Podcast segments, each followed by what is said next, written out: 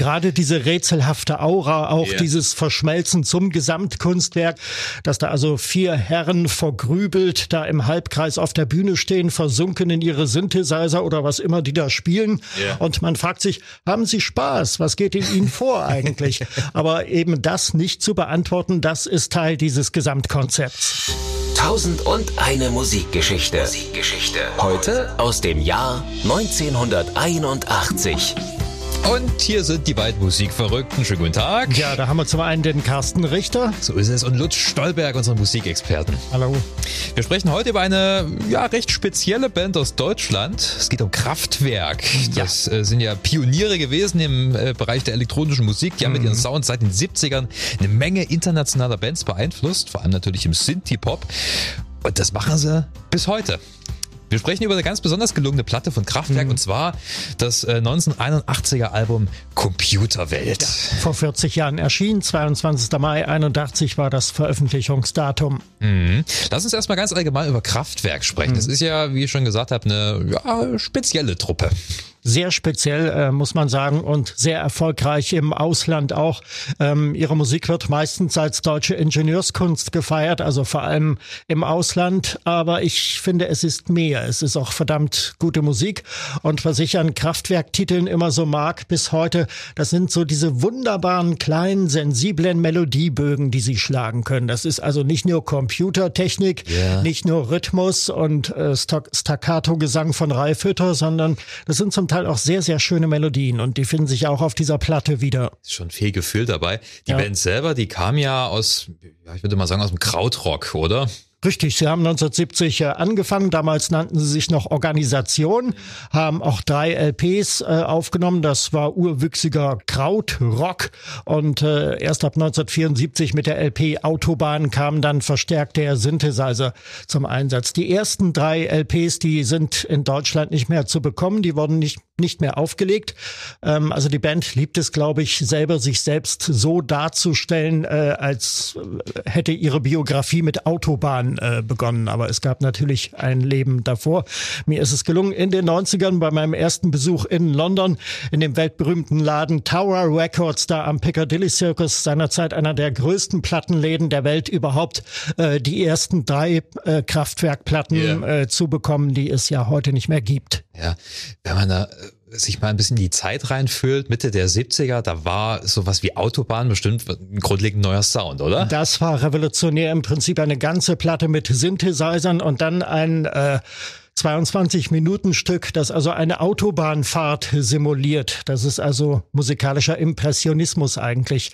Entstanden damals äh, weitgehend unter der Regie von Conny Plank, dem legendären Produzenten, der also Kraftwerk für diese Platte da nach Wolperath äh, geholt hat in sein berühmtes Heimstudio da auf dem Land bei Köln. Und er hat auch diese maßgeblichen Soundeffekte, diese Autohupen Ja. und, und dieses Geräusch des Herannahens, dieser Doppler-Effekt und des Vorbeifahrens und so weiter, was also die zweite Seite der Platte ausfüllt, äh, die hat er wesentlich dazu beigesteuert. Aber Kraftwerk sind dann durch ihn eigentlich so richtig auf den Geschmack gekommen. Ich Ja. glaube, das war eine ganze Menge Innovationshilfe, die Planck da geleistet hat. Er ist ja bekannt für diesen Maschinensound. Genau. Da haben ja dann auch später Bands wie Ultravox Ja, zum Beispiel von richtig. profitiert. Aber soweit ich weiß, hast du ähm, vor allem zur äh, Autobahn ein sehr persönliches äh, Verhältnis, oder? Ja, ich bekam im Oktober 1975 zu meinem elften Geburtstag meinen ersten Kassettenrekorder äh, geschenkt. Das war so ein polnisches Modell, hat über 500 D-Mark gekostet. Unterhaltungselektronik war teuer in der DDR. Und einer der ersten Titel, die ich aufgenommen habe, das war also Autobahn. Der war damals äh, gerade aktuell und war ja auch ein Welterfolg, wie wir wissen, in Ja. England und in Amerika sehr hoch notiert. Genau, den habe ich äh, in der Sendung Der aktuelle Plattenteller im Deutschlandfunk, da habe ich den Titel aufgenommen. Und seitdem hat mich Kraftwerk interessiert. Ja, es ist ja auch eine faszinierende Band, vor allem wenn man bedenkt, dass sie nahezu ähm, anonym bleiben wollten. Also sie Ja. haben kaum Interviews gegeben, sie, es gibt kaum Pressebilder von sich, äh, sie, sie begreifen sich als eine Einheit, als die Mensch-Maschine, Ja, um jetzt mal genau. einen Titel von der Band zu bemühen. Und das hat natürlich auch äh, im Ausland gezogen, wie du schon gesagt hast, großer internationaler Erfolg. Ja, gerade diese rätselhafte Aura, auch Ja. dieses Verschmelzen zum Gesamtkunstwerk, also das Konzept der Mensch-Maschine, benannt nach der LP von 1978, dass da also vier Herren vergrübelt da im Halbkreis auf der Bühne stehen stehen, versunken in ihre Synthesizer oder was immer die da spielen. Ja. Und man fragt sich, haben sie Spaß? Was geht in ihnen vor eigentlich? Aber eben das nicht zu beantworten, das ist Teil dieses Gesamtkonzepts. 1981 hatten sie also schon wirklich ein internationales Standing. Und äh, da haben sie ihre Platte nach, ich glaube, sie hatten schon ein paar Jahre dran gearbeitet. Ja. Und dann kam äh, eben die, äh, das große Album äh, Computerwelt raus, über Genau, das wir sprechen ähm, drei Jahre haben sie dran gearbeitet. 78 nach Mensch Maschine ging es dann wohl auch gleich los. Sie haben sich sehr viel Zeit gelassen. Sie haben sich neue Instrumente angeschafft.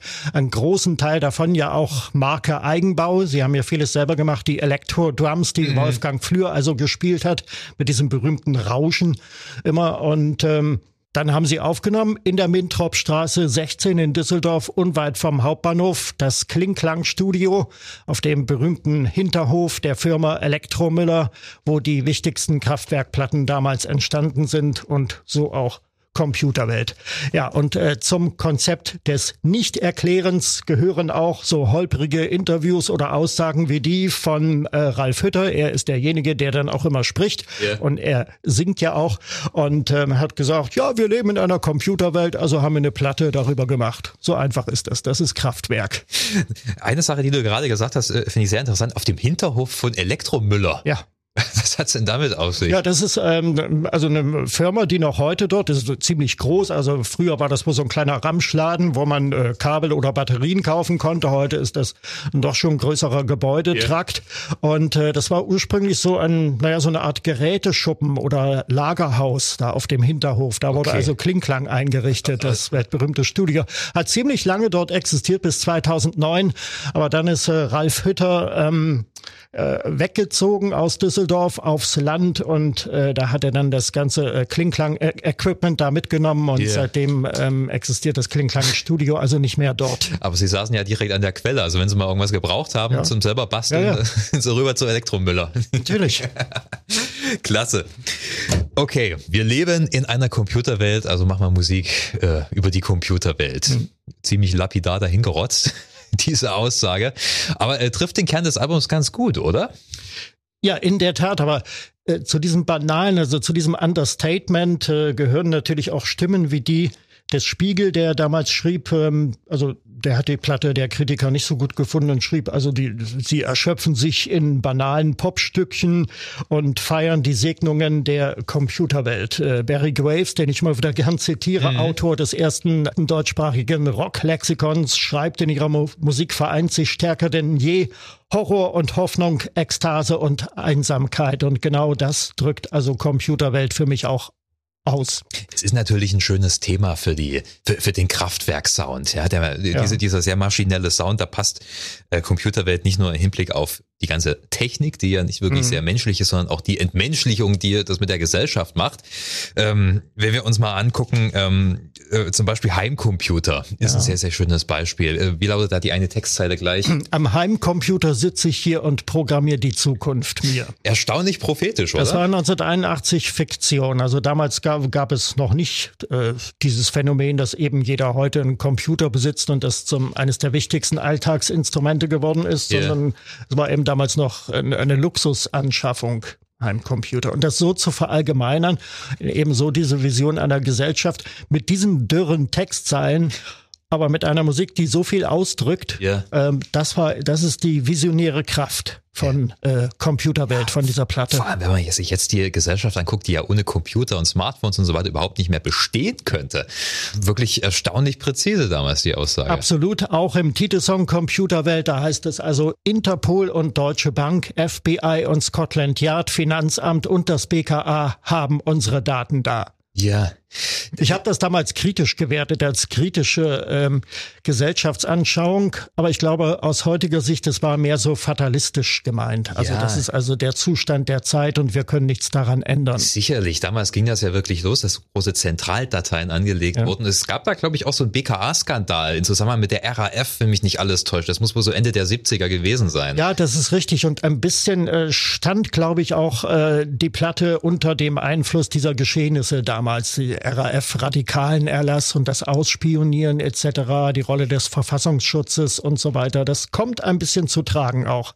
Auch wenn Kraftwerk das beharrlich leugnen. Mhm. Auf der anderen Seite haben wir dann auch so schon fast verspielte Nummern wie Taschenrechner. Ja, das war die Single-Auskopplung, hat's nicht weit gebracht, Platz 38 in Deutschland, ist aber heute ein Klassiker, der nach wie vor auf Live-Konzerten gespielt wird. Damals haben Kraftwerke, sie haben auch die, die äh, Musik aus diesem mathematischen Gerät herausgehört und äh, sie haben dafür äh, Klänge realer Taschenrechner der Firma Casio äh, auch gesampelt ja, dafür. ja, stimmt. Äh, soweit ich weiß, äh, wurden in einigen Ländern an äh, Plattenfirmen Promo-Tonträger verschickt mit äh, mhm. echten Taschenrechnern drin, oder? Ja, ganz genau. Das sind heute gesuchte Raritäten.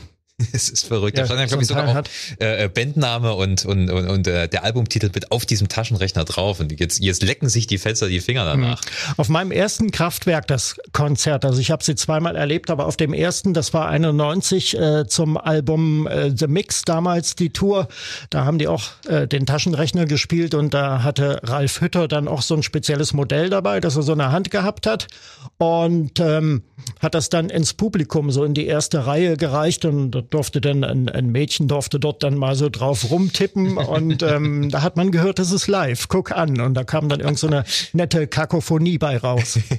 okay, krass. Ähm, also ich muss sagen, wenn ich mir äh, den Sound des Albums anhöre, Heimcomputer, nimmt schon sehr ja. viel von weg, was, was später dann vor allem in, in Trance und Techno aufgehen mhm. sollte. Also wesentlicher Einfluss Richtig. schon damals ja. gewesen, oder? Voll elektronisch, aber sehr viel Rhythmus ja. auch und äh, eine Hookline, die in das betrifft das letzte Stück, It's More Fun to Compute, die ja, ja auch von, von Afrika Bambata damals dieses äh, berühmte Sample äh, dann also gecovert wurde oder gesampelt wurde. Stimmt, es haben viele Bands aufgegriffen, ich, auch jüngere Bands, LCD Sound System zum Beispiel, haben auch, ich weiß nicht, ob das jetzt More Fun to Computer oder Heimcomputer war, haben da auch mal so ein Ding aufgegriffen. Mhm. Und ähm, am bekanntesten dürfte sicherlich der Fall Coldplay sein mit Talk, oder? Ja, genau. Da da da da da da da da da. Das ist Computerliebe. Da wurde genau. das komplette Riff von Computerliebe ja. ähm, verwurstelt. Ja, ja. Sie haben es aber nicht geklaut, sondern äh, offiziell äh, gecovert, offiziell übernommen. Ja, ich, ich glaube, da gibt's sogar auch die Geschichte, ähm, dass sie, also sie hatten auf jeden Fall angefragt und es kam auch eine Antwort von Ralf Hütter, allerdings erst nach Wochen. und die bestand auch bloß aus einem Brief und in diesem Brief stand ein einziges Wort. Yes. Und das war's. Also schon ein bisschen eigen, oder? Sehr, sehr eigen, ja. Sie haben ja auch äh, Zusammenarbeit mit Michael Jackson wurde Ihnen angeboten, haben Sie abgelehnt. Auch mit David Bowie sollte Stimmt. was gemacht werden, haben Den Sie auch ja abgelehnt. Vor allem auch wegen des Krautrock und äh, Kraftwerkssounds nach Berlin gezogen ja, damals. Ja, genau. Vielleicht noch ein Wort zum Sound. Also wie gesagt, diese abgespeckte Elektronik, sehr rhythmusbetont, ja. das macht die Platte so zeitlos bis heute, das macht sie so kultig. Und ähm, das war auch eine Zäsur für Kraftwerk. Also bei Radioaktivität, beispielsweise dem 75er Album, da war es noch darum gegangen, mit Synthesizern ganze Orchester zu simulieren. Das hat plötzlich überhaupt keine Rolle mehr gespielt. Man hat sich hier wirklich äh, ganz pragmatisch auf das Nötigste besonnen. Ja, und dementsprechend gestaltet waren dann natürlich auch ihre Konzerte. Das war ja ihre erste große Welttournee, die danach folgte. Ja, genau. Äh, Glaube ich, über 90 Shows. Ein halbes Jahr hat sie gedauert. Die ja. Gruppe hat gespielt in Australien, in Japan, in Indien und auch in Osteuropa hat es Konzerte gegeben. Und neu war äh, zu dieser Zeit, dass sie äh, einfach das komplette Klingklang-Studio mit auf Tour genommen haben. Also sie haben das praktisch das Equipment so, wie es da in Düsseldorf installiert war, haben sie es im großen großen Container verpackt und sind da, damit losgezogen ja. ähm, auf Tour.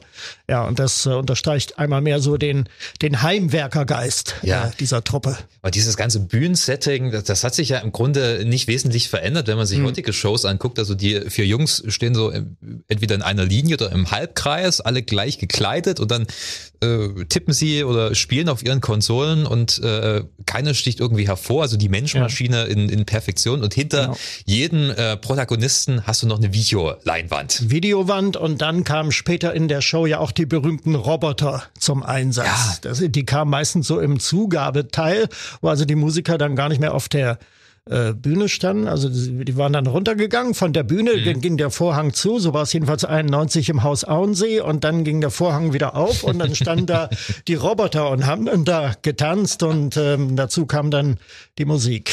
Ähm, ob die Musik nun live war oder nicht, die Frage stellt sich bei Kraftwerk nicht und das macht ja die Band auch so besonders. Wir wissen ja nicht, was die vier Herren da Auf ihren äh, Konsolen, auf ne? ihren äh, Konsolen, was die da nun eigentlich genau abrufen. Womöglich kommt alles aus der Konserve. Ich glaube, der Gesang von Hütter, der ist nach wie vor live. Ja. Äh, klingt auch nicht mehr so gut heute, beziehungsweise klang nie gut, aber heute klingt der besonders nicht gut. Und ja, das weiß man nicht. Aber wie gesagt, auch das gehört zum Konzept Mensch-Maschine, dass man sich nicht mehr fragt, ist es live etc. Wie wichtig ist live und was ist nicht live? Ist es High-Playback? Ist alles bei Kraftwerk ist das alles wurscht. Kraftwerk ist eine Medien-Performance, wenn man so will. Aber wenn wir uns das Album angucken, also ich finde wirklich, es ist eine tolle Platte. Ähm, Heimcomputer, wie schon gesagt, äh, eins der prägendsten Stücke. Und Computerliebe finde ich halt auch toll, weil genau das rüberkommt, was du eingangs erwähnt hast. Ähm, es ist nicht bloß so, so, so eine kalt äh, konzipierte Musik, sondern es ist gefühlvoll. Das kriegst du mit. Du, du kriegst bei der Band immer einen gewissen Humor mit, den Ja. sie, äh, diese, diesen ironischen Humor. Ja, siehe die tanzenden Roboter. Und halt auch dieses Gefühl. Computerliebe ist da ein wunderbares Beispiel. Ja, und ähm, Nummern, das ist auch ein Titel, der dafür steht, also auch für diese Ironie, wo, also das nannte der Spiegel damals eine Techno-Orgie, das Stück, und äh, wo also verschiedenste Stimmen sind alle künstlich, sind alles Vocoder-Stimmen, äh, zum Teil astronomische Zahlen sagen eine Million 587.000 und das alles wahnsinnig rasant übereinander äh, gemischt und äh, also die Zahlen werden zum Teil mehrsprachig ähm, genannt dort äh, auf Russisch, Adin Tri, Ja. kommt drin vor, One, Two, Englisch natürlich, Deutsch etc.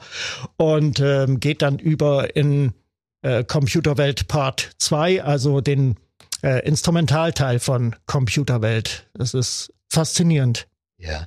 Zum Schluss vielleicht mal noch einen kleinen, eine kleine Zusammenfassung. Wie ging es denn für Kraftwerk weiter? Ja, das ist eine gute Frage. Sie waren dann eigentlich oder sie schienen am Ende zu sein danach, also bis, bis Computerwelt oder gerade mit Computerwelt waren Kraftwerk ihrer Zeit weit voraus. Das haben wir gerade geklärt.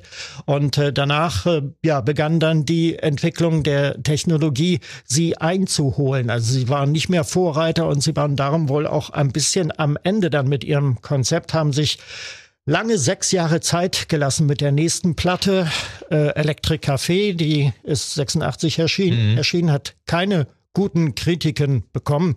Da haben sie ein bisschen die, die Techno-Entwicklung der 90er versucht vorwegzunehmen mit Boim, Bum, Chuck und so weiter. Ja, boy, boom, Chuck. Ja. Und ähm, ja, genau. Also damit erschöpfte sich eigentlich dieses futuristische Konzept von Kraftwerk. Äh, Ja.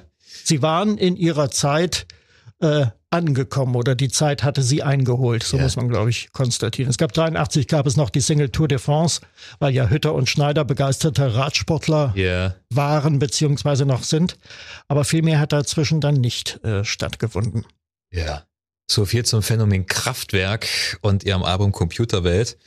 Das war 1001 Musikgeschichten Ja. mit unserem äh, Musikexperten Lutz Stolberg. Ich bin Carsten Richter. Schön, dass ihr äh, aufmerksam gelauscht habt. Bleibt uns gewogen, schaltet wieder ein und bleibt vor allem gesund. Großen Spaß gemacht. Dankeschön. Tschüss. Tschüss.